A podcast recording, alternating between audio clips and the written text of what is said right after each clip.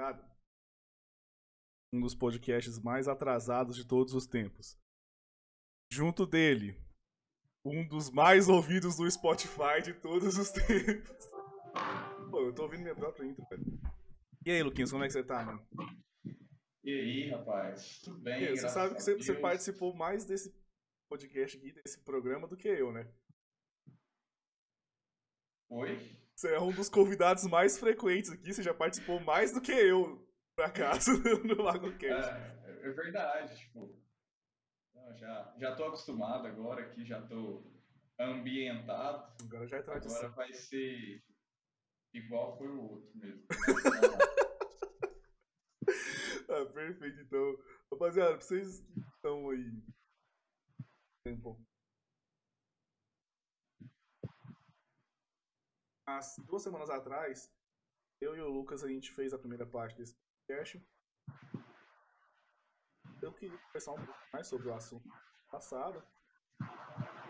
Eu acho que tipo, a gente deixou de fal- falar um pouco. Deixou de falar não, a gente falou bem, mas faltou umas partes sobre cristianismo que eu queria tocar mais ao fundo. E aí eu convidei o Lucas novamente pra estar aqui, falar com a gente sobre, sobre cristianismo, sobre vocação na área de informática, sobre isso aí. Tá esperando. Lucas que é um renomado é, líder da, um renomado líder da igreja. Um renomado. Ah, um renomado. É, só o seu renomado já tá bom. só É. renomado. E a igreja presbiteriana já tá ali. Nossa igreja presbiteriana é uma igreja centrada nessa questão da vocação. Chegou aí a encomenda do mercado. Chegou a encomenda. Pode, mas eu tô, tô discutando, agora eu tô, tô, tô mais tranquilo, aliviado. ah, não, não. Graças a Deus os É problemas só- foram deixa, eu, solucionados. deixa eu te interromper no, no seu próprio podcast, mas É. só para explicar pro pessoal, é porque existem encomendas que chegam 8 horas da noite, às vezes. O E, tipo, se a gente não atende, eles vão embora e nunca mais voltam. Foi isso que aconteceu, mas agora estamos todos bem. Pelo menos a gente já tem um atraso, né? Nem, nem, foi esse o motivo, mas é a desculpa que a gente faz. Não, É, exatamente. Mas são por causa do, do advento das novas tecnologias que permitem que o ser humano faça entregas do Mercado Livre sexta-feira, 8 horas da noite. O advento das novas tecnologias é uma frase que eu uso pra tudo. Eu acho que você já deve ter reparado que eu sempre tô falando com o advento das novas tecnologias. E o advento das novas tecnologias que a gente tá ao vivo hoje pra falar sobre o advento das novas tecnologias. Você falou uma coisa interessante, que é o quê? É, a gente tá passando por um problema, por um problema não, por uma situação global, né? O advento das novas tecnologias tem auxiliado muito as, as pessoas em questão de comunicação, né? É, isso, do ponto de vista para a igreja, para a gente online, é uma coisa muito boa, né? Apesar de, tipo assim, é, não ser a mesma coisa, não ser o, o- o que a gente está acostumado a apresentar, né? Mas ainda é uma, uma boa maneira de passar a palavra, de estar em comunicação. Exatamente. É, não sei, uma das, das preocupações, é, talvez no, na última conversa, até por, por motivos de, de tecnologia, né, a internet dificulta a comunicação aqui, talvez a gente tenha focado muito em, em falar é, negativamente da tecnologia, mas a tecnologia, ela de fato é, é bênção do Senhor, é, ela é graça dispensada sobre nós, né? A capacidade humana, é, de, a criatividade, enfim, nos, nos deu coisas que antigamente não, não esperávamos e essas coisas são bênçãos para bênçãos o nosso dia a dia. Hoje a gente está impedido de, de se ver presencialmente, de abraçar, de estar junto, de comungar é, no mesmo ambiente, mas a gente pode fazer isso por, por outros meios. Ok, não é o ideal, né? Mas imagina como seria se, se a gente não tivesse essas possibilidades. A gente poderia não estar tendo essa conversa, e talvez isso fosse bom. Mas, ao mesmo tempo, a gente poderia não estar tendo cultos online. Né? E já não seria tão bom assim. É, enfim, então, a tecnologia, ela tem, tem garantido coisas muito boas para a gente também. Né? Tem graças, facilidades graças e... Deus pra. Exatamente. Né? Poxa, como seria difícil estar já fazem quatro meses, quatro meses, salvo engano, né? Não, não vamos à, à igreja, ao culto presencial. Imagina como seria se não tivessem as lives, as redes sociais, para a gente matar um pouco da saudade, até mesmo para a gente cultuar em, em comunidade, né? Mesmo que distantes, mas um pouco juntos por causa disso. Também, né, da palavra, porque assim, é, eu vejo que, tipo, hoje em dia, quando você vai na igreja, você já não vê mais ninguém usando uma Bíblia de papel. Todo mundo ali tá com o seu celular acessando a Bíblia online, tá podendo consumir. Isso, é... eu uso uma Bíblia de papel. Ah, mas você é especial, né? Você é um renomado. ah, agora, agora eu entendi por que, que eu sou renomado. Exatamente. Então, tipo assim, é, a gente vê que a tecnologia tem impactado até em como a gente consegue espalhar a palavra, como a gente consegue falar isso, falar as boas novas, levar o, o conhecimento bíblico para outras pessoas. Tipo, é, quando eu comecei a mexer com informática, isso foi um, um questionamento muito, muito pertinente na minha cabeça. Que era o quê? Como eu posso é, ser um bom cristão? Como eu posso é, levar a palavra para os outros? Como eu posso levar, tipo, ser um, um, um meio de Cristo atingir outras pessoas trabalhando com informática? E aí eu, eu, eu, Esse é o cenário atual perfeito. Tipo, a gente consegue ver exatamente como a informática está é, sendo uma ferramenta de propagação do cristianismo, sabe? A gente tem cultos de, de, de igreja, a gente tem é, os tão famigerados web crentes, né? Que estão militando, dando a crença na internet. Então, tipo. Eu, eu não sei se isso é o certo, mas acontece, né? Talvez seja certo, talvez não seja certo, mas assim, é, uma, é um, um caminho da gente poder levar a palavra do Senhor pro, pros, pros outros, né? Pra todo mundo, tipo. Hoje em dia todo mundo tá interligado pela internet. Tipo, se você quer falar com o maluco do, do Cazaquistão, você entra no, no, no Google aí e acha, tá ligado?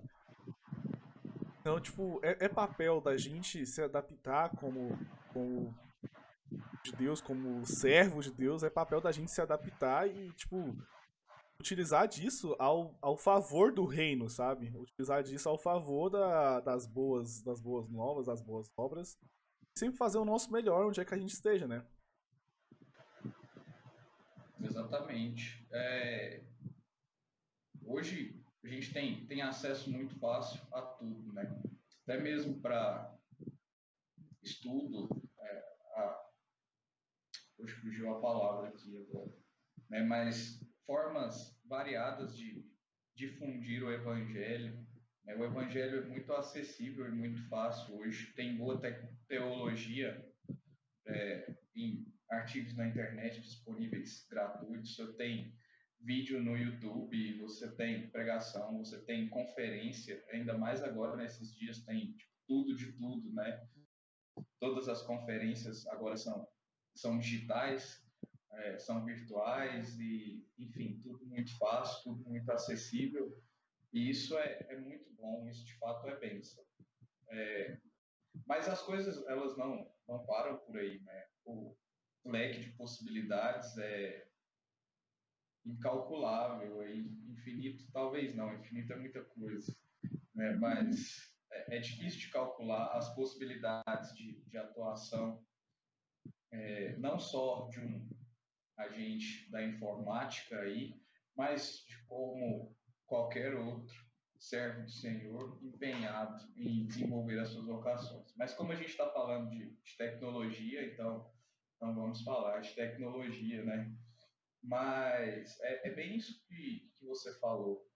É, o, o, difícil e o grande desafio é o jovem, o adulto, a pessoa, seja lá quem ela for, é, a partir do momento que ela tem convicção do seu chamado, do, do chamado do evangelho, chamado cristão, então ela tem que, que tomar o posicionamento correto e, e abraçar as suas vocações, é, seja elas quais for. Na área da tecnologia tem muito a se fazer, né? Tem gente difundindo tecno, é, tecnologia, não, teologia, né? tornando ela acessível às pessoas, fazendo boa teologia de forma gratuita na internet. Tem gente desenvolvendo é, pesquisas diversas. A gente tá, tem visto aí, é, na, por causa do corona, né, tantas coisas sendo desenvolvidas, produzidas, né, tanto que a tecnologia está presente nessas coisas.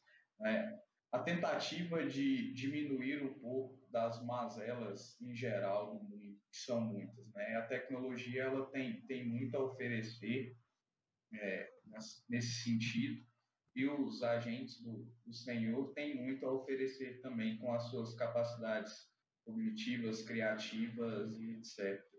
Né? Então, isso é, é a parte importante do, do chamado. Né? Às vezes, nem todo mundo tem chamado para ser pastor, é, por mais que todo mundo seja chamado a, a pregar e difundir o evangelho, mas isso pode ser feito de várias formas, obviamente. Né? A principal é por meio da pregação, da palavra, e, e não precisa ser necessariamente o pastor a fazer isso, mas existem outras formas também, que é por meio da vocação e do serviço. É, é isso. Você falou uma coisa muito importante que é a questão do, do chamado. Tipo, é, eu lembro até hoje da primeira vez que eu ouvi sobre vocação. A gente estava no acampamento lá da. Foi tipo o primeiro acampamento que eu fui. E nesse primeiro uhum. acampamento, é, a, a, o pastor começou a tocar no assunto da vocação. E aí eu comecei a pensar. Porque nessa época eu tava, eu tava meio hypado pra ser pro player de CS, né? Não, não tava, mas o Marlon tava e eu tava na pira junto, né? E aí, tipo. Eu, eu parei um dia e pensei, cara, qual será a minha vocação? Como é que eu descubro minha vocação? Como eu sei qual é o chamado? E, tipo, até hoje eu, eu, eu não sei é, como faz isso. Eu só sei que eu sei o meu chamado, só que eu não sei como eu descobri o meu chamado. Então, tipo, tem alguma teologia, algum artigo escrito sobre isso, algo que, que explique isso melhor pra gente? Uh, na verdade, as nossas vocações, elas são diversas e acredito que elas mudam também com o tempo, com as circunstâncias e tudo mais. É, vocês Aqui a gente está falando basicamente de vocação profissional, mas a vocação ela não, não para aí no campo profissional. Né? Então, hoje você tem vocação como filho, uhum. você tem vocação como aluno, é, você tem vocação como servo do Senhor dentro da igreja. Então, existem vocações familiares, vocações dentro do corpo da igreja, vocações profissionais também. É, e essas vocações elas mudam de acordo com o tempo e de acordo com o status que nós nos encontramos. É, daqui uns dias você vai casar, você vai ter sua família, então você vai ter outras vocações, você vai ter outras obrigações. Da mesma forma que daqui uns dias você vai estar formado, é, outras possibilidades virão. Provavelmente você vai estar trabalhando em outros projetos e naquele momento essas serão suas vocações. Mas hoje é, você tem vocações e você tem que exercê-las. Esse seu podcast, por exemplo, é uma oportunidade. Né? Nesse momento, a partir do momento que você se dispõe e predispõe a desenvolver essa atividade, então ela é uma vocação sua. Então, quer comais, quer bebais ou façais outra coisa qualquer, fazeis para a glória de Deus. Né? Então, o primeiro passo para entender a questão da vocação é, entender que exercemos nossas vocações em todo tempo, das mais diversas maneiras. Né? uh, seja como podcaster, seja como streamer, seja como jogador de CS.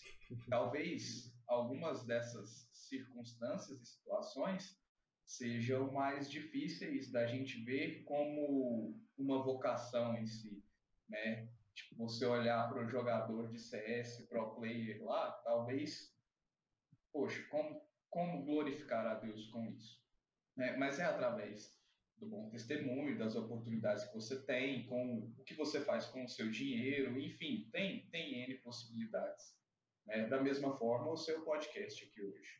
É, tipo, você está abrindo as portas para debater assuntos pertinentes, para propagar o evangelho, mesmo que sejam cinco pessoas assistindo, sejam cem pessoas assistindo, mil, dez mil, quinze mil, né? Então, passa com excelência, porque é o evangelho que está sendo pregado e difundido nesse lugar.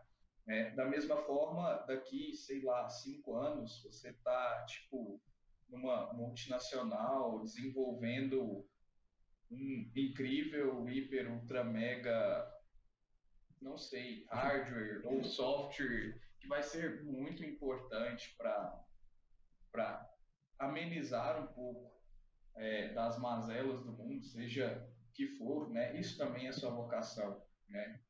Não é porque é um projeto maior que ele seja mais importante. É, as vocações elas são igualmente importantes. Precisamos levar a sério é, essa questão da vocação o tempo todo. Né? E como identificar a vocação? Isso aí é meio complicado, né? Mas acho que o primeiro ponto é isso que eu falei. Primeiro entender que, que vocação é, é o tempo todo. Temos vocações diversas e elas estão presentes no nosso dia a dia agora. Né? Então, eu não, não preciso esperar o grande momento para exercer a minha vocação. Até porque esse grande momento pode nem chegar, né? Por vários motivos. Pode ser que amanhã eu, Lucas, não esteja mais aqui. Melks também aconteceu alguma coisa. Poxa, e o grande momento da, da vocação? Né? Não, não existiu? Não, então é, façamos o nosso melhor com, com o que temos, com as circunstâncias de agora. Mas, ao mesmo tempo, é, precisamos de fato pensar nisso, né? programar e planejar o futuro sem ansiedade demasiada ou sem deixar de, de viver o presente de forma adequada, mas o Senhor nos dá é, características singulares que, que nos ajudam a, a decidir para onde rumar, né? uh, as facilidades que você tem, por exemplo, nas áreas de tecnologia, na área de informação, informática em geral, né, são facilidades ou são características que eu não tive. Eu fiz o mesmo curso técnico em informática e quando eu terminei eu vi, tipo, tá, uhum. eu tenho alguma familiaridade com isso, gosto disso, mas eu acho que não, não é para cá que eu, que eu devo ir é, eu me sinto mais à vontade e, sinto que eu tenho mais capacidade de servir em outro, outro lugar, né, em outro ramo. Então, eu comecei e tenho tentado caminhar é, nesse sentido. Né, e em algo que eu acredito que eu possa servir é, igualmente, mas servir de forma melhor, baseado em quem é o Lucas né? No, no, que o Lucas gosta de fazer, no que o Lucas tem facilidade de fazer, e dentro disso tem procurado é, demandas que precisam ser é, alcançadas, resolvidas ou amenizadas de alguma forma. Então, acho que entender o, chamado, entender a, a vocação passa por tudo isso. Né? avaliar quem nós somos, as nossas características avaliar as necessidades do reino, as demandas do reino e entender que as nossas vocações elas são desenvolvidas o tempo inteiro, desde agora a, por todo sempre. Elas são distintas, elas são diferentes, elas vão mudar, mas elas não deixam de existir e não podem ser menosprezadas ou fazer com, com menos intento e excelência. Cara, você acabou de tirar um paradigma muito grande que eu tinha na minha cabeça. Porque na minha cabeça, é, a vocação era meio que tipo assim, uma coisa que você nasceu para fazer. Mas a vocação, na verdade, é fazer algo como se você tivesse nascido para aquilo, né? É tipo assim, a vocação é o, é o fato de você é, se dedicar para fazer as coisas que você faz, sejam elas acordar de manhã e fazer um café, de tal forma que você estivesse fazendo aquilo sempre para glória e, e, e para Deus, né? Sempre para glória do Senhor. E, tipo, isso é muito. Isso é uma coisa que, tipo, eu, eu, eu, acabei de aprender isso. Você acabou de me dar um conhecimento novo. Por isso que você é o renomado. você acabou de me ensinar que, tipo, a vocação não é de fato, de maneira prática, a vocação não é de fato assim, olha, Deus, na hora do, de, de escolher as pessoas, colocou, olha, esse aqui vai ser carpinteiro, esse aqui vai ser é, encanador. Mas, na verdade, é tipo assim, se esse cara virar carpinteiro, ele tem que ser o melhor carpinteiro do mundo porque ele tá fazendo aquilo para Deus. Não importa se Deus quer que ele seja carpinteiro ou não, mas importa se ele tá fazendo aquilo para honra e glória do Senhor e pro crescimento do reino e para tipo é, ser ser luz, é, ser graça na vida dos outros. E eu acho que isso isso por si só já é pregar o evangelho. Porque pensa, um bom profissional é um bom profissional. Um profissional que é um evangélico, ele é um bom profissional e evangélico. Então, tipo assim, é, já é uma pessoa que ela tá fazendo as coisas ali com, com uma capacidade, tá fazendo as coisas por amor a Deus, por, por, pra glória de Deus, e tá fazendo o seu trabalho bem. Então as pessoas já vão olhar e falar, olha, esse cara, ele faz as coisas para Deus e as coisas dão certo para ele porque ele faz as coisas muito bem. E, e, isso por si só já é uma maneira de, tipo assim, é, levar a palavra, né? Por si só já é uma maneira de, de é, mostrar para as pessoas que, que você é que você segue a um Deus vivo, que você segue a um Deus que, que, que é glorificado, um Deus que é honrado, um Deus que, que merece o fruto do seu trabalho, um Deus que merece. Que, que, na verdade, você tem a graça de servir para esse Deus, né? Uhum. Então. É. Ah, tá. É, e a, e a. É porque eu tô te vendo com delay aqui. Ah, tá. Você para de falar, eu não sei se você de fato terminou ou se. Eu tava tomando, tava tomando gole, tava tomando gole. então, assim, a, a informática, ela também é um, um, ramo de vocação. E eu sei que muita gente que me assiste, na verdade, acho que, tipo assim, mais de 70% do meu público ou é crente ou mexe com informática. então, tipo assim, é, a galera que mexe com informática vocês têm que saber que, tipo, é, a facilidade de vocês com, com números, com data, com lógica, é um, uma espécie de sinal de Cristo, um, uma placa no seu caminho, te mostrando as suas facilidades para fazer sua vocação. Mesmo que você siga outro caminho, você tem que fazer o seu outro caminho como se, se você tivesse nascido para aquilo, entendeu? Mas. É, fala. Eu tenho uma pergunta. Eu queria falar que, tipo assim, passar por cima das dificuldades por exemplo, eu sou, eu sou bom com matemática, eu sou bom com números, eu sou bom com lógica. Se eu, por exemplo, uhum. virar para uma área de, sei lá, uh, humanas, não sei qual, qualquer área de humanas, eu vou ter uma dificuldade absurda. Passar por cima dessas dificuldades também é fazer minha vocação? É... Ou eu te eu... agora? Não, é, peraí, é porque eu tava com um raciocínio armado aqui, aí, tipo, a pergunta desarmou. É. é, meu cérebro travou rapidamente. Mas, enfim, só pra, pra entender, pra gente tentar fechar e entender essa questão, tipo, uma definição mais, mais palpável de que, de que é vocação, porque essa dúvida é, é é comum. Né? Ela, tipo, até porque esse termo vocação, a gente usa ele fora é, da teologia, por assim dizer, por, por mais ou menos isso que você descreveu mesmo. Né? É algo que eu nasci para fazer. Né? Mas quando a gente está falando de, de doutrina da vocação, a gente entende melhor isso quando a gente entende que as vocações elas são máscaras que Deus usa para agir é, no mundo em que nós vivemos.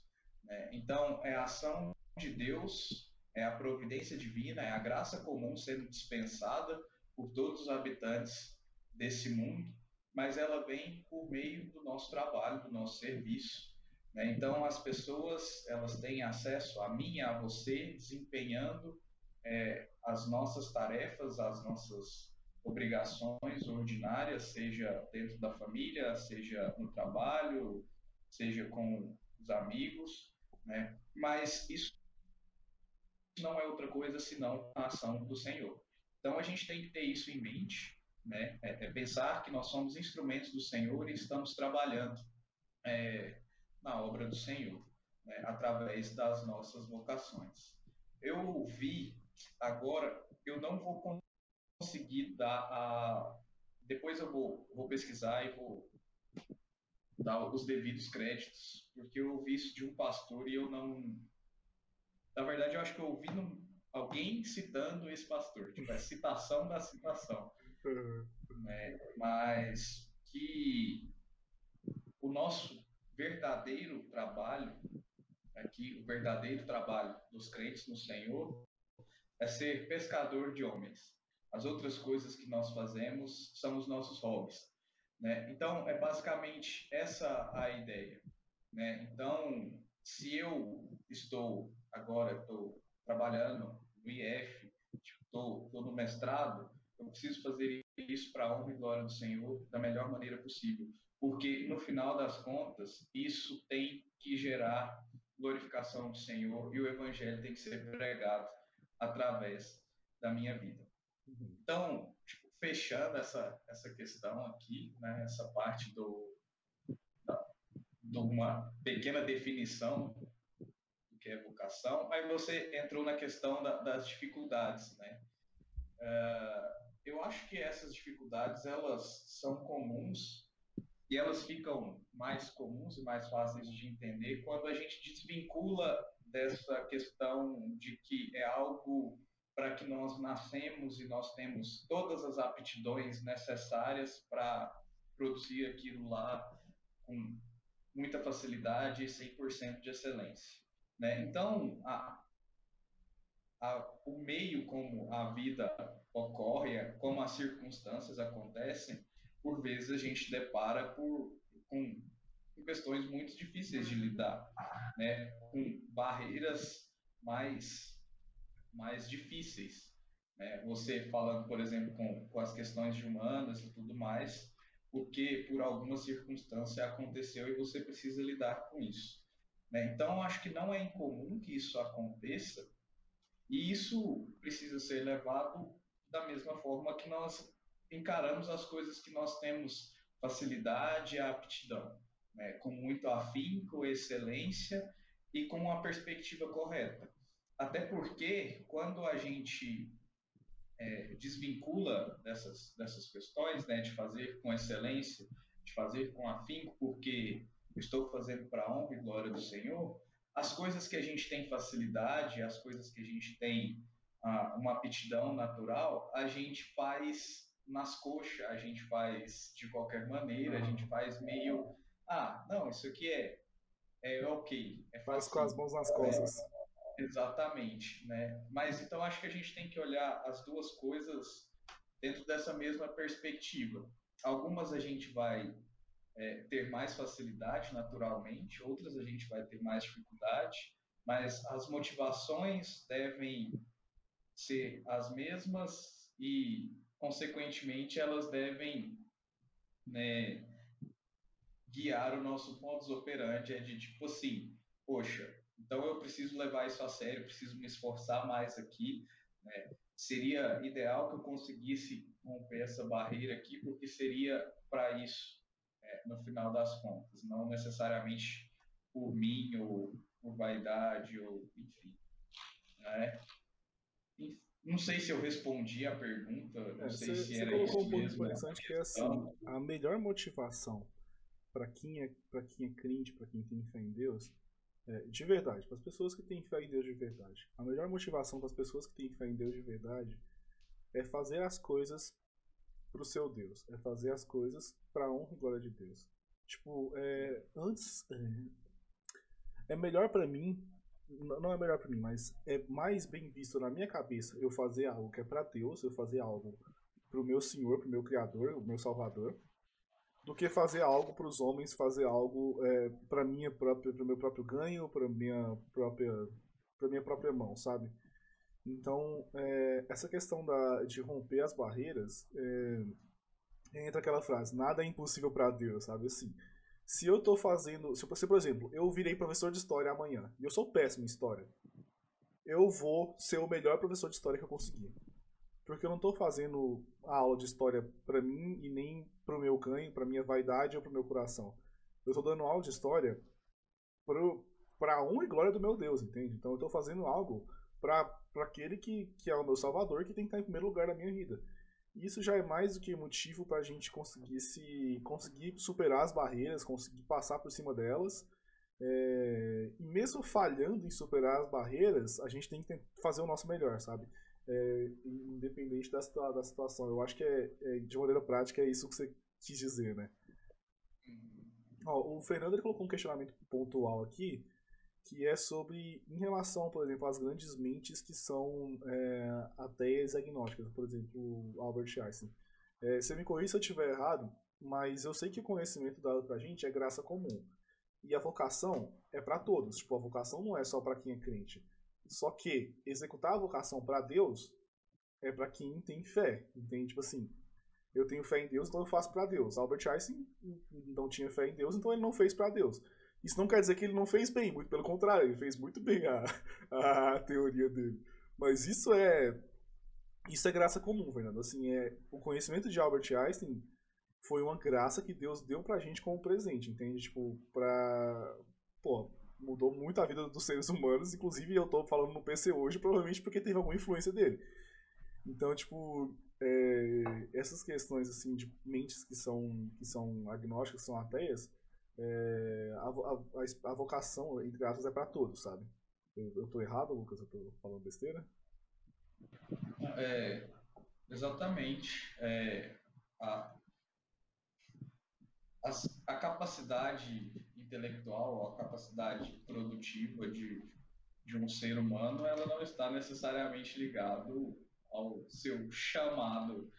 Né? Não, eu não fui chamado para ser uma mente brilhante. Fui chamado para ser servo do Senhor e fazer o meu melhor, né? servi-lo é, na medida das minhas limitações, das minhas capacidades, né? de, de corpo inteiro. Mas essas mentes, elas de fato existiram e graças a Deus por isso, literalmente. Né? Por mais que eles não tenham vindo a reconhecer é, Cristo como Senhor e Salvador das suas vidas, né? como Deus como único Criador e, de fato Deus Todo-Poderoso, Soberano, enfim, isso não faça parte dos credos deles, eles não deixam de ser instrumentos do Senhor é, para para dispensar graça sobre esse mundo. Né? O, o, mundo que nós habitamos hoje deve muito a, a essas mentes e, e tudo mais.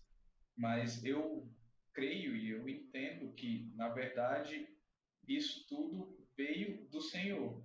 Né? Por mais que eles não reconhecessem, por mais que eles não se vissem assim como instrumentos do Senhor, na prática de boas obras, no sentido de, de estar dispensando graça comum sobre toda a terra, é, de coisas que nós temos hoje que foram é, efeitos do trabalho dessas mentes, eu acredito que de fato foi o Senhor que que os colocou aqui e eles serviram ao Senhor sem saber que estavam servindo ao Senhor. Sim. E isso é muito triste, no é. meu ponto de vista. Se eu fosse eles, eu ficaria muito triste. Exatamente. Mas o, o raciocínio, para mim, não, não muda, a lógica é a mesma. É tudo ação da graça soberana de Deus, é, o Senhor dispensando graça sobre nós. É. Ele usa quem ele quer, das formas que ele quer, e enfim. Eu quero citar um outro caso também, que é o Alan Turing, né? Que é um, pô, cara, que se você estiver assistindo e você nunca tiver ouvido falar do Alan você pode, por favor, sair da live, velho, mano. Ateu, homossexual e pai da ciência da computação.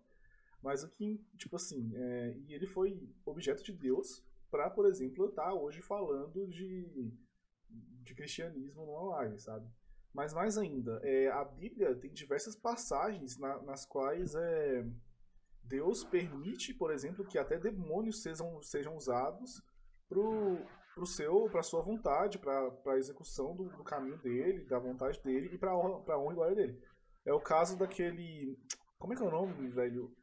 Aquele maluco que, tipo, Deus permitiu que, que o diabo tocasse nele e ele, tipo, se fudeu todo. Eu esqueci o nome dele. Jó? Pode ser. Tá, então deve ser Jó.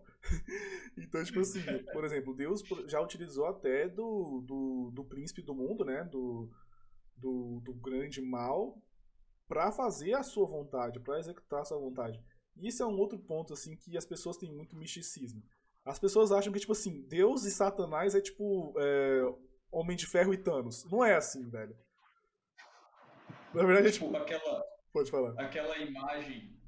Nem do Facebook, é, tipo, eu lembro disso no Orkut. É do Facebook, Tipo, aquela queda de braço. se ama a Deus, curte, se ama a diabo, só. então, então, tipo, e as pessoas não entendem que de fato não é assim. É, o diabo não é o, o príncipe, o, o rei das trevas e Deus é o rei da luz. Não, velho. Deus é soberano, é rei de tudo. E o diabo é, tipo, um subordinado dele, sabe? Tipo. Tipo assim, o diabo é diabo de Deus. Essa é a, é a questão. uhum, Aí, tipo, o diabo é o diabo de Deus. mais um podcast. É, mais um podcast pra falar sobre. Mas olha só, por exemplo, é, as catástrofes é, que acontecem, um outro exemplo que eu quero falar para desmistificar um pouco a mente dos ateus em quem assiste. É, Deus usa de, de coisas que para nós são ruins, como por exemplo, é, sei lá, Deus permitiu que o diabo tocasse num, num cara que eu não lembro o nome, não vou falar porque eu posso falar errado. E aí, tipo, esse cara sofreu muito para testar a fé dele. Então, tipo, pra aquele cara, deve ter sido horrível, né, velho? Ele se fudeu inteiro. Mas é, foi pra executar o grande plano de Deus, entende? Foi pra executar o caminho de Deus. Então, até os, os ateus, até os que não seguem a ele, são objetos, são caminhos, são meios, são usados pra glorificar ele. Querendo os ateus ou não, querendo o diabo ou não, querendo eu cristão ou não, querendo a gente ou não, a gente tá debaixo de um Deus que é soberano, sabe? Tipo, não importa a nossa vontade em relação a isso. Tipo, Deus é soberano e ele vai usar o Alan Turing, ateu e homossexual, pra desenvolver o computador e hoje em dia a gente tem live pregando a palavra de Deus no computador, entendeu? Você percebe a ironia da situação? Eu não sei se eu consegui responder a sua pergunta, ô, Fernando, se nós conseguimos responder a sua pergunta, mas é, é mais ou menos isso. A gente, nós somos todos é, objetos de Deus pra para fazer da vontade dele, sabe? E, a nossa vontade, a nossa fé, o nosso credo não muda esse fato, entende? O fato de eu não acreditar que Deus existe não muda o fato de que eu vou ser um, um, um objeto para levar a palavra dele. Por exemplo, a, o, o Alan Turing, porra, tadinho, né, velho? O cara, tipo, ele, ele foi um dos mais abençoados com conhecimento, pelo menos na área da informática. Foi é, objeto de Deus pra, tipo, pra nossa, pra nossa realidade agora. E ele, tipo, nem, nem sabia que Deus existia, nem teve a oportunidade de glorificar, de, de agradecer, de. Entende? Eu acho isso muito triste. Você falou uma coisa que é, que é real, eu acho isso muito triste. É verdade. Tem um, um livro, Lucas, ele chama O Quinto Elemento. Eu não sei se é um livro ou uma música. Mas o que importa é que o Quinto Elemento fala é, de uma vontade dentro de você que te leva a fazer as coisas. Tipo assim, as question- os questionamentos do livro é quais são os motivos que te mantêm de pé? Tipo assim, qual é o, o seu porquê? Por que você faz as coisas? E, e eu acho que esse porquê, esse quinto elemento é, que leva a gente a fazer as coisas é, é esse fato da nossa vocação. E ela, não, e ela, como eu já falei antes, eu vou repetir, tipo, ela não atinge só quem tem fé. Ela atinge os que não têm fé também. Porque as pessoas que não têm fé fazem as coisas por algum motivo. Hoje eu tava pensando um pouco sobre isso. E eu, eu pensei até desmarcar esse Malcast. Eu ia falar, não, não vou falar com o Lucas hoje não. Hoje eu não quero falar com ninguém. Hoje eu tô depressivo. E aí eu comecei a pensar, por que, que eu faço as coisas? Por que, que eu levanto de manhã cedo? Por que, que, eu, que eu, eu faço meu café e eu vou trabalhar? É pra ter dinheiro? Tipo, mas assim, a minha vida vai acabar em algum momento, eu vou morrer. Tudo que eu fiz na Terra, tipo, do que, que vai valer? Por que, que eu faço as coisas? E aí, tipo, é, eu comecei a a lembrar dessa doutrina da vocação. O motivo que mantém a gente de pé é, essa, é, é, é exatamente esse, é a nossa vocação, é o fato da gente fazer as coisas para honra e glória do Senhor, entende? E isso não, isso é uma graça comum, porque isso não abençoa só a gente que é crente, isso abençoa as pessoas que não são crentes também. Você concorda com isso ou tá falando merda?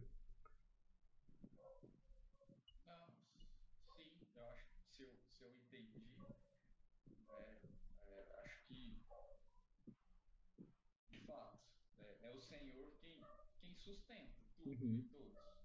É, é ele que faz as coisas acontecerem e, independente se as pessoas elas creem ou não nisso, é, é o Senhor que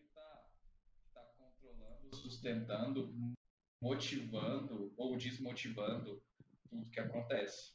É, a questão é que, às vezes, o fato de, de não saber, é, não ter esse conhecimento, ter a graça da revelação de Deus, de que Deus é Deus soberano e é, que sustenta o mundo, tudo e todos, de fato você fica tem uma constante necessidade de, de buscar sentido nas coisas, é, mas essas coisas elas são vento, é Eclesiastes, né? Tudo vaidade é vento, é efêmero. Então, às vezes você põe todo o seu empenho em fazer algo pelo motivo X. Mas aquele motivo X, em algum determinado momento, você vai perceber que aquele motivo X ele não é bastante, ele não vai te sustentar, ele não vai te satisfazer, ele vai te decepcionar, enfim, é, coisas diversas. Né? Então, todas essas motivações é, fora do Senhor, eu acredito que elas são por si só vazias, quando nós dispensamos toda a nossa esperança, consequentemente as nossas motivações é, no Senhor, é, as coisas de fato elas têm um sentido verdadeiro, um sentido é, robusto e eterno. Não era necessariamente, enfim, mas eu poderia pensar em palavras melhores, mas acho que deu Eu gostei dessas palavras. Eu gostei de eterno. Eterno é o que mais faz sentido. Não, é, é eterno, eterno é, é uma palavra. Eterno é uma palavra muito boa pra falar sobre isso. O eu não sei, mas acho que deu pra, pra, pra pegar. Uhum. É, é, é, e isso é, é, é muito verdade. A gente pode observar a história da humanidade desde todo sempre é, o homem sempre ele busca sentido em alguma coisa, motivação para fazer alguma coisa, motivação para viver, motivação para produzir, é, algo que lhe faça feliz, enfim, né? A conclusão que a gente chega é que o coração do homem ele tem um vazio do tamanho de Cristo. Um vazio do tamanho de Cristo. Eu amo essa frase. Exatamente. E ele não pode ser preenchido por nenhuma outra coisa. É, no máximo ele vai te dar a falsa sensação. Que... Exatamente. Ele, no máximo ele vai te dar a falsa sensação de que você está preenchido. Exatamente. Mas é não é isso. é o fato. E você falou uma palavra muito boa, que é a palavra eterno. É, tipo, é, as motivações que nos movem a fazer as, as coisas. E quando eu falo fazer as coisas, a gente está abrangindo mais um ramo saindo da informática, mas também estamos falando de informática. A motivação que nos leva a fazer nossas coisas, seja ela sentar no computador e programar o dia inteiro, ou então, é, sei lá, abrir uma live falando sobre informática, etc., elas não podem. Elas podem, na verdade, só que elas não devem ter um fim em si próprio. Tipo, eu não posso querer fazer isso aqui para mim ganhar dinheiro. Eu não posso querer. Posso, mas eu não devo fazer isso aqui para ganhar dinheiro. Eu não devo fazer isso aqui pra, pra, sei lá, achar que eu sou mais inteligente que as pessoas. Porque isso isso não se firma, isso, isso acaba, isso tem um fim em algum momento. Agora, quando eu faço isso para Deus, eu faço isso é, para a glória do Senhor, é, essas coisas são eternas, sabe? Tipo, a minha motivação é eterna. E isso vai me levar a fazer as coisas melhores, consequentemente ter mais sucesso. É, ou não também, depende. A, tem um fator, sei lá, sorte aí. Mas. É, agora eu quero entrar em um outro ponto, Lucas, que é o seguinte. É, na última vez a gente conversou sobre um monte de projetos mirabolantes, principalmente do, do Elon Musk, dos essas, essas tecnologias muito loucas aí, né? E, tipo, é, falando de uma forma geral, se essas. Eu quero perguntar aqui, tipo, se uma pessoa ela tá seguindo a vocação dela, fazendo as coisas para Deus. Por exemplo, eu não sei a religião do Elon Musk, sei lá. Mas suponhamos que o Elon Musk seja, sei lá, um, um cristão fervoroso e tá fazendo as coisas seguindo a vocação dele, fazendo os, os, os, grandes feitos dele seguindo a vocação dele. Isso causa muita muita polêmica, né? Por exemplo, a gente conversou exatamente por isso, porque é polêmico o fato de você querer colocar um, um chipzinho no seu dedo. É, isso é ruim do ponto de vista, assim, é, religioso, tipo, por exemplo, ó, eu tô seguindo minha vocação e tô mexendo com, com sei lá, informática. Para uma pessoa que acha que informática é errado, é, tipo, isso como é que fica essa questão da escandalização enquanto você segue a sua vocação, sabe? Não sei se você entendeu ao certo minha pergunta, mas é mais ou menos isso. Uhum. Acho que eu entendi. Ah, essa é uma questão muito, muito delicada, né? Mas a gente também precisa entender que as coisas elas têm que ter um limite. Uhum. É, a gente não pode deixar porque vai, sempre vai ter alguém que vai se escandalizar com alguma coisa. E a gente partindo desse pressuposto, ninguém faz nada nesse mundo. Né? Ah, então, é preciso também saber com que se escandalizar. Só se escandalizar por se escandalizar não. Não, não é plausível. Tá bom isso aí. Exatamente. Existem questões mais, mais complexas quando você alguém vira e fala para você, ah, eu acho muito errado esse negócio de mexer com informática, tecnologia é do capeta. Aí tipo, tá, não, não tem de fato nenhum argumento muito bem construído por trás disso. É... E a gente tem conhecimento de que a tecnologia, ela de fato não é do capeta, muito pelo contrário. Né? Então, ela vem, ela é fruto da nossa capacidade criativa, que é dom do Senhor. Né? O Senhor nos capacitou assim e nos deu um mandato, um mandato cultural, né? de que era tipo, vocês têm criatividade, vocês têm capacidade intelectual, então produzam, façam, exerçam suas vocações. Agora a gente entra em outro nível. Quando a gente fala de forma específica em biohacking, por exemplo. Então a gente já tem questões éticas muito mais complexas, né? questões é, pormenores muito mais difíceis de ser trabalhados e, e estudados. Então eu creio que o, o cristão, no exercício da, das suas vocações, é, em primeiro lugar, ele tem que estar tá muito bem firmado e fortalecido no, no seu conhecimento bíblico, no, no conhecimento da vontade revelada de Deus, né? Uh, para que então ele ele comece a, a se aventurar em, em outras coisas, né? Então ele precisa estar tá, tá bem solidificado nesse tipo de, de, de conhecimento nas suas convicções e tudo mais, para que ele não, não seja envaidecido ou até mesmo traído pelas suas convicções de que está fazendo com fazendo algo com a melhor das intenções no sentido de estar glorificando a Deus, mas com uma análise um pouco mais profunda, ele está lidando com, com coisas muito delicadas, questões que em algum momento pode ser conflitantes com o evangelho e tudo mais. Então, eu acho que são questões muito muito complexas para mim vir aqui e falar assim, não, é, o Elon Musk é tipo, cara, 100% mesmo, tem que tem que dar tudo mesmo, tem que investir, tem que descobrir e, enfim, é, é para um bem maior. Não, né? As coisas elas precisam ser pautadas é, quando a gente fala de, de um cristão no exercício das suas vocações, pela ética cristã e ele então precisa conhecer muito bem isso. Então acho que isso é, é fundamental para um cristão que de fato quer servir ao Senhor é, com o seu melhor no pleno exercício das suas vocações, seja elas qual, sejam elas quais for. Seja eu aqui conversando com você no podcast, seja o Elon Musk cristão enviando gente para o espaço, hackeando o ser humano, enfim. O Elon Musk né, cristão é uma realidade distante, eu acho. Olha, me disseram aqui que você iria pra fogueira há uns anos atrás, Lucas. Mas é. É bem provável. Bem provável que nós dois íamos pra fogueira. Mas, ó, você falou uma coisa importante. No... Daqui uns anos pra frente também pode acontecer. É, quem é sabe, né?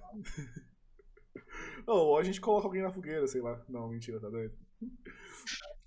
Você falou uma coisa importante que é, pra gente exercer nossa vocação com excelência, pra gente seguir a Deus com excelência, a gente tem que ter o conhecimento da, da, em que passo nós estamos. A gente tem que conhecer as vontades de Deus, conhecer os mandamentos de Deus, ter a, o conhecimento da ética é, bíblica religiosa para a gente conseguir seguir os caminhos dela, né? Até porque eu não posso seguir os caminhos de uma coisa que eu não sei.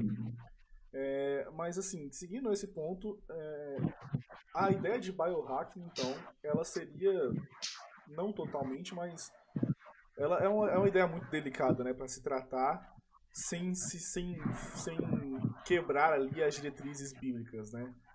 É, é uma ideia muito, muito difícil de, de entrar, é um, é um, conhecimento muito complicado de, de exercer de fato ali um, uma, as suas diretrizes religiosas, é, sem, sem fugir delas, porque a gente mexe, a gente mexe não, né? As pessoas que mexem com isso avançam muito em estudos que para um cristão podem ser de fato antiéticos, né? E, e como é que a gente faz quando, por exemplo, as nossas. Não, não nossas vocações, mas. É, por exemplo, profissões. Tem pessoas que são cientistas de biohacking. É, elas fogem desse ramo ético da Bíblia. A gente, tipo assim, larga elas ou a gente modifica elas ao ponto delas serem é, é, ético-religiosas? Como é que a gente age a gente vai se encontrar no meio de uma profissão, de um trabalho é, que não é ético-religioso? Tipo, eu não quero te colocar contra a parede, mas é um, questionamento que eu, que eu tenho na minha cabeça, porque as pessoas têm uma, uma visão. Eu mexo muito com hacking, né? Mas eu mexo com pen teste para empresas, por exemplo. Assim, a empresa quer testar se a segurança da informação dela é avançada. Eu vou lá e faço uma espécie de ataque, como de teste, e falo: olha, tem falhas aqui, aqui, aqui, você tem que melhorar isso, isso e isso. Mas tem pessoas que, que trabalham com isso também, só que trabalham de forma maliciosa. E é muito mal visto é, por outras pessoas. Sempre que eu falo de hacking, as pessoas falam, nossa, entra no meu Instagram, sabe? Então, tipo, é, como, quando a gente se vê no meio de uma, de uma atuação, de uma profissão que, que de fato não é não é ético-religiosa ou é mais mal visto pelos, pelas pessoas que têm a diretriz ético-religiosas. Como, como, como, a gente age nesse, nesse caso? É, situações complexas. Para quem não quer me colocar contra a parede.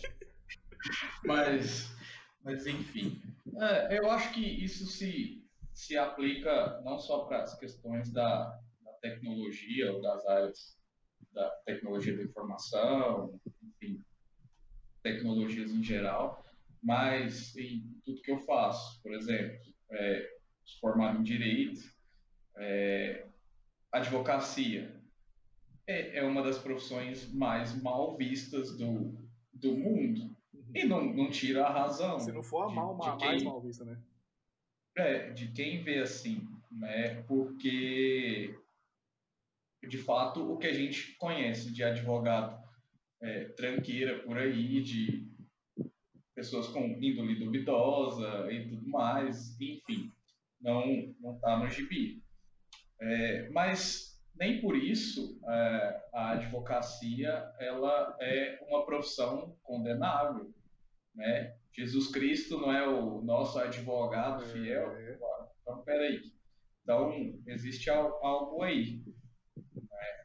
Então, dentro dessas coisas, inclusive, existe a necessidade de pessoas que façam isso de forma bem feita, é, pessoas que façam de fato com excelência, justamente porque existem pessoas fazendo besteira por aí, é que a gente precisa de profissionais que sejam íntegros no seu proceder e tudo mais.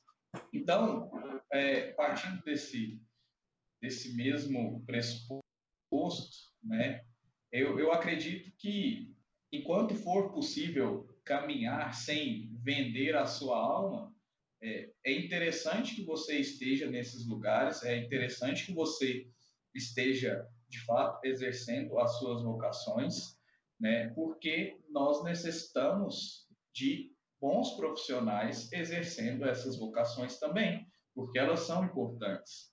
Né? Se nós simplesmente nos desvinculamos de tudo isso, nós deixamos todas essas coisas, seja produção científica, intelectual ou qualquer outro tipo de atividade, na mão dos profissionais tranqueiras, né? E isso não é bom para a sociedade em geral, né? Então, eu acredito que, que na medida que seja possível caminhar e conciliar é, a sua profissão com as suas crenças, com a ética cristã, é, né, com a vontade revelada do Senhor, é louvável que você esteja lá, né, sendo o diferente, sendo de fato o instrumento do Senhor para boas obras naquele lugar. Agora existem circunstâncias que você não consegue desvincular, né? Para você estar ali, você precisa fazer exatamente como quem está ali. Então, aí não dá. Né? Então, aí vamos procurar outra coisa para fazer. Existe muita obra para ser feita em outros lugares, dentro mesmo da, da, sua, da sua área. Né? O leque de possibilidades é, é infinito. Infinito não, infinito é muita coisa, assim, mas é muito amplo. Enquanto você estiver ali naquele lugar e você puder caminhar certo, caminhe certo, porque você vai ser o diferente. E isso por si só, só, só fazer esse caso já é uma forma de levar a palavra de Deus para a vida dos outros. Porque você, é, por exemplo, você está no meio dos, dos profissionais mais tranqueiras do mundo, dos, dos advogados que só defendem de fato bandidos, uh, que sei lá, estão fazendo ali pela sua vaidade ou pelo seu coração maldoso. Mas você é o diferente, você é o cara que faz isso para Deus, então você faz o certo. E as pessoas vão saber disso. Vocês vão falar, nossa, aquele cara tá fazendo diferente dos outros e ele é crente. E ele tá caminhando no caminho certo. Então, tipo, isso já é uma forma de levar o, o evangelho vida dos outros.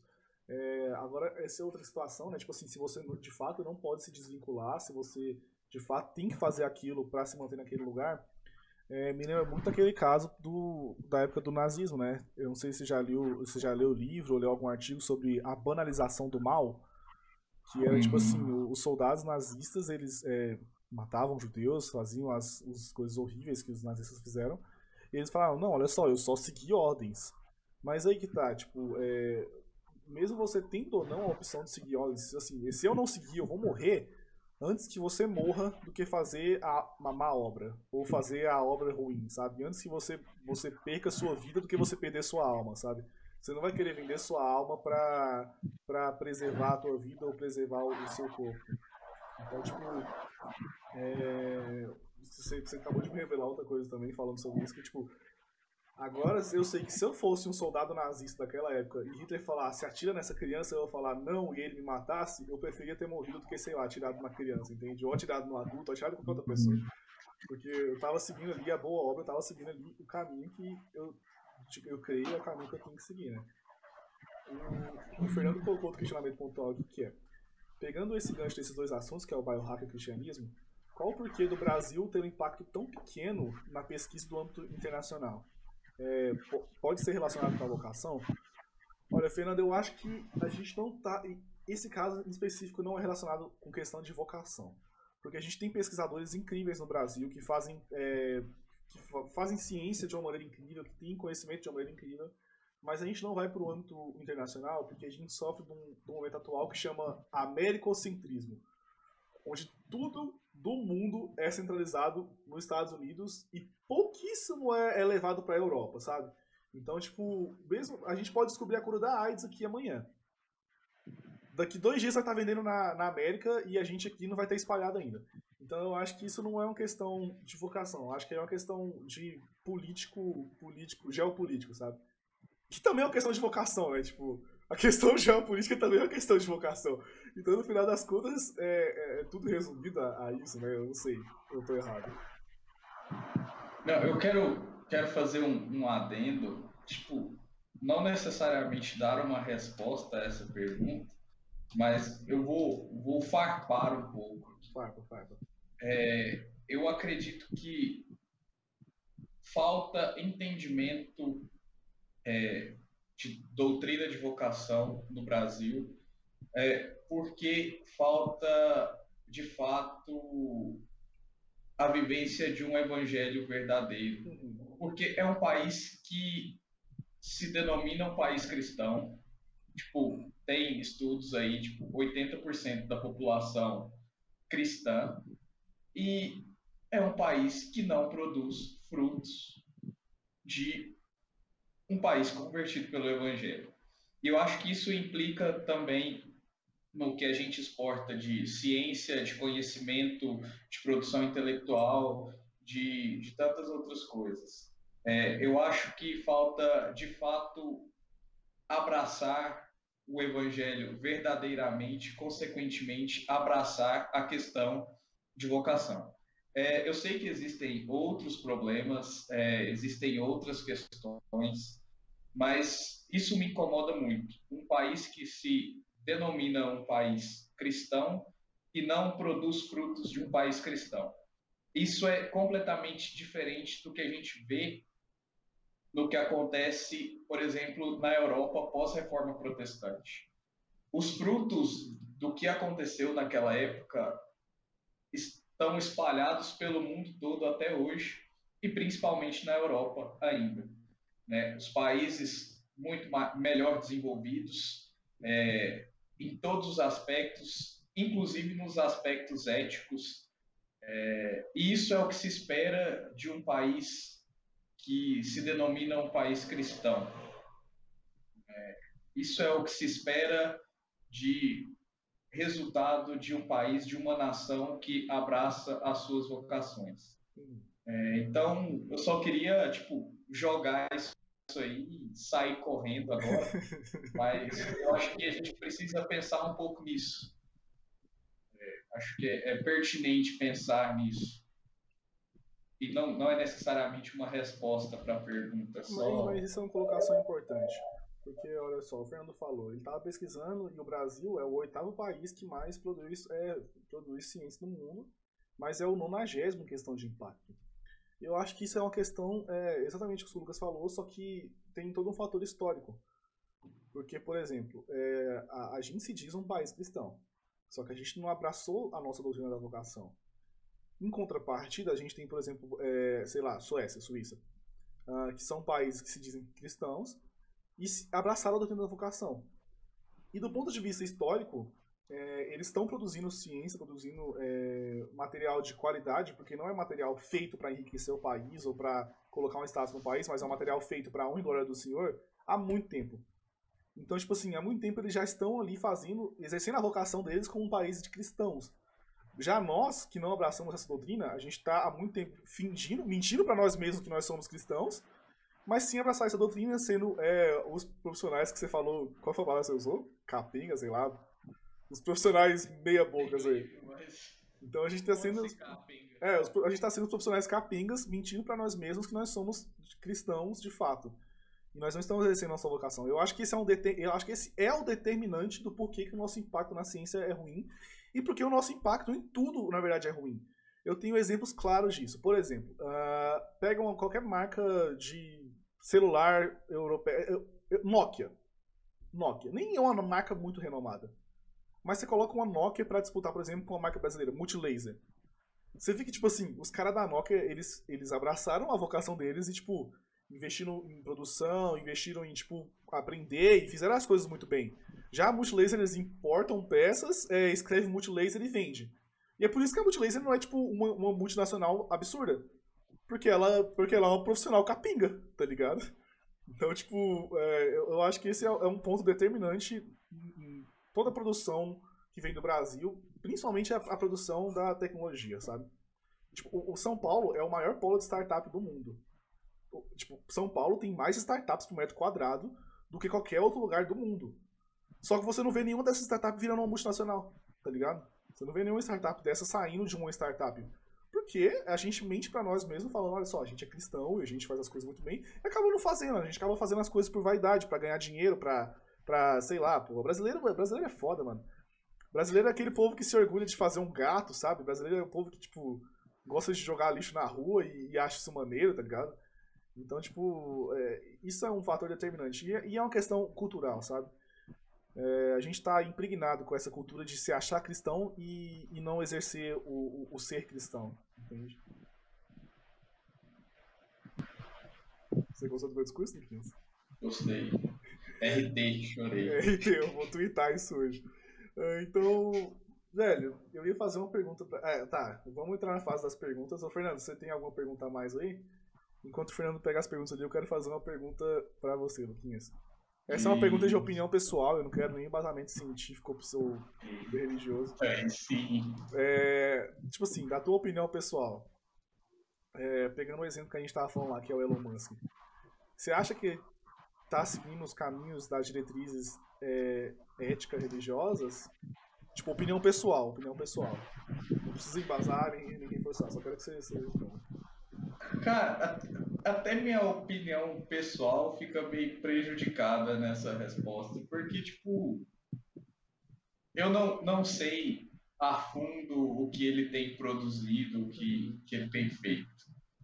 É, mas eu, eu tenho, tenho dificuldades de, de conceber essa ideia. Oh, o, o, projeto que eu mais, mais polêmico, que eu, na verdade, o que eu mais quero saber sobre sua opinião é o, o, o projeto Neurolink, que eu queria ter começado na semana passada, lembra que eu comentei no time? Uhum. Que é aquele de conectar uma interface de inteligência artificial no seu cérebro e você poder, tipo assim, pesquisar no Google pelo seu cérebro, tipo. O que, que você acha desse projeto em específico? Caramba. Oh, tipo, eu, eu sinceramente acho opinião aqui, ok? Achei, acho muito estranho isso. É, não, não sei. É, acho que a melhor resposta que eu posso dar por enquanto é tipo, acho isso muito estranho. Poderia dar uma resposta melhor se eu conhecesse mais. Mas, tipo, tá, você tá me falando isso. Não é a primeira vez porque a gente já, já conversou isso algumas semanas atrás, né? Mas quase como a primeira vez, isso não, não me soa muito bem, sabe? Entendo, entendo. Eu, eu acho meio. Acho que estamos navegando em águas perigosas. Acho que a gente está começando a entrar em águas perigosas, na verdade. É. é. Assim, tipo. Eu acho a ideia absurda de fantástica. Tipo, isso é incrível.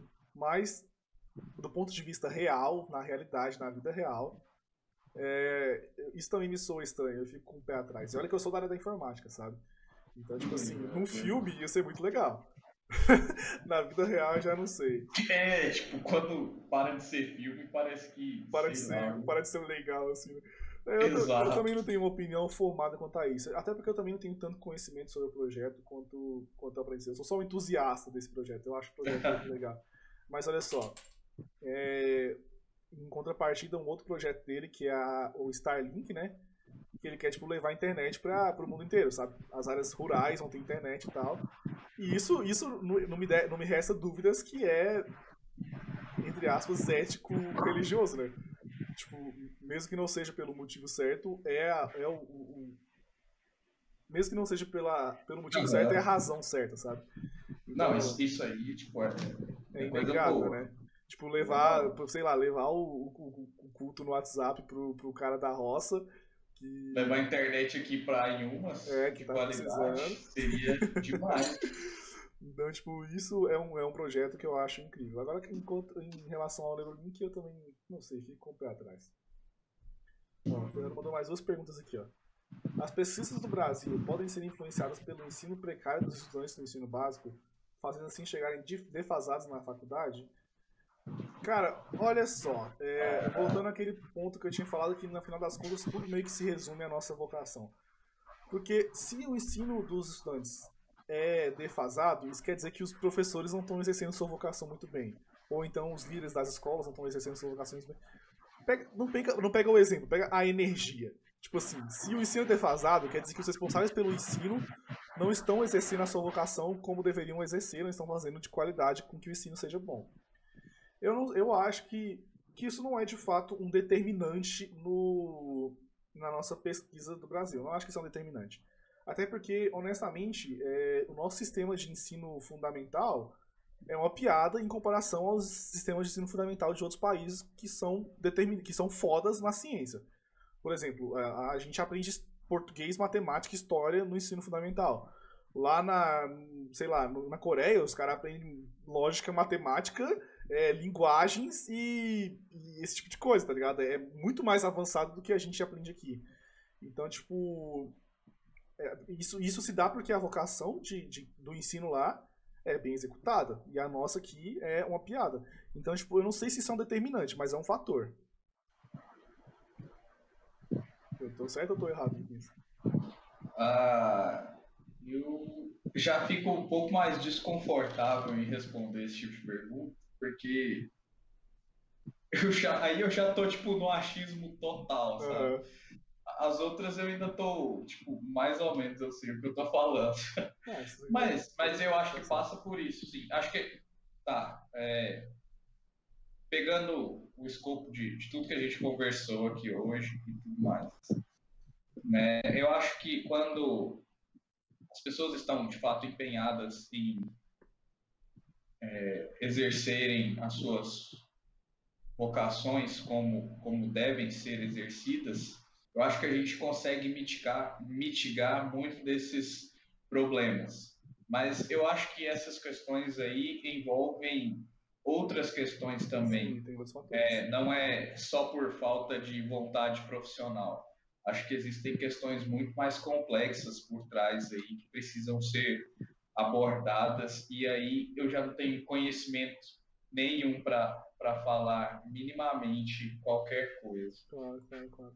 Mas assim, tipo, é, esses fatores que estão por trás, essas outras coisas que estão por trás, é, no final das contas, elas são executadas por, executadas por humanos. Tipo, o que eu quero dizer é que, tipo, se um professor não consegue dar aula e a culpa dele não conseguir dar aula é a falta de, de instituição, a falta de, de lugar, é porque quem, fez, quem financiou o lugar financiou mal.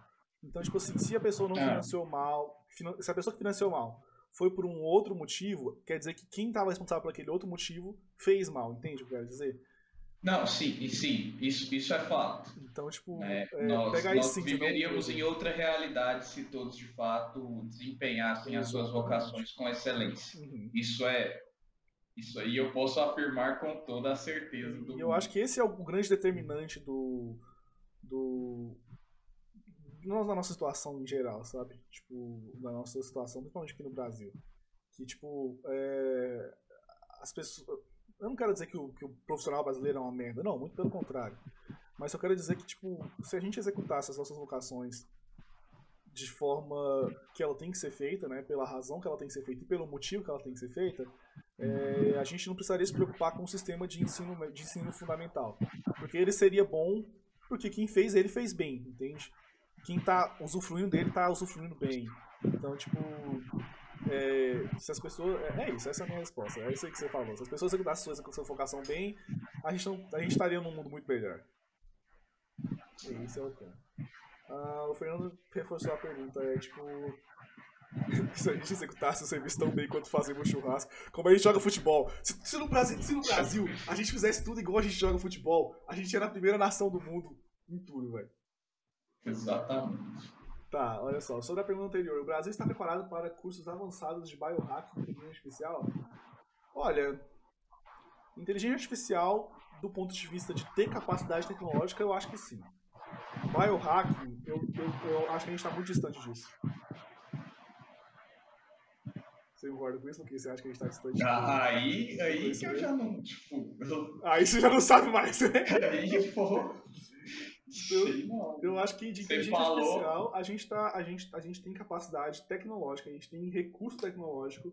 É, talvez a gente não tenha recurso de conhecimento e tal, a gente não tem produções científicas sobre isso, mas a gente tem capacidade de receber essas produções científicas e executar elas aqui no Brasil facilmente. Tipo, a gente está preparado para a inteligência artificial, isso é um fato. Agora, pro biohacking, eu acho que a gente está longe disso, a gente não vai chegar tão cedo E honestamente, quando a gente chegar, os outros países já vão estar tão avançados que a gente não vai nem entrar no pódio. Então eles vão, tipo, mandar nisso, sabe? Mas é, essa é a minha resposta, velho. E é isso, Luquinha. Você quer acrescentar mais alguma coisa, mano?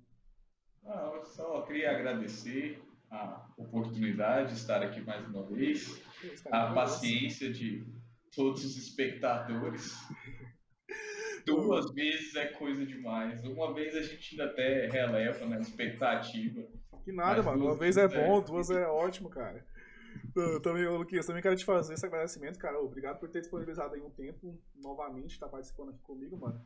E, cara, honestamente, muito bom o papo que a gente teve hoje. Curti muito. Me ajudou muito a entender coisas que eu não entendia. E acho que a gente vai ficando por aqui, né? Então, é isso. Foi um prazer miserável estar com todos vocês. Foi um prazer miserável. Rapaziada, obrigado aí por quem assistiu até agora. Lembrando que vai estar disponível no YouTube e Spotify. Então, se você quer mandar pra, pra, pra tua tia que não sabe o que é vocação, então manda pra ela. E, e é nóis. Até isso. Até mais.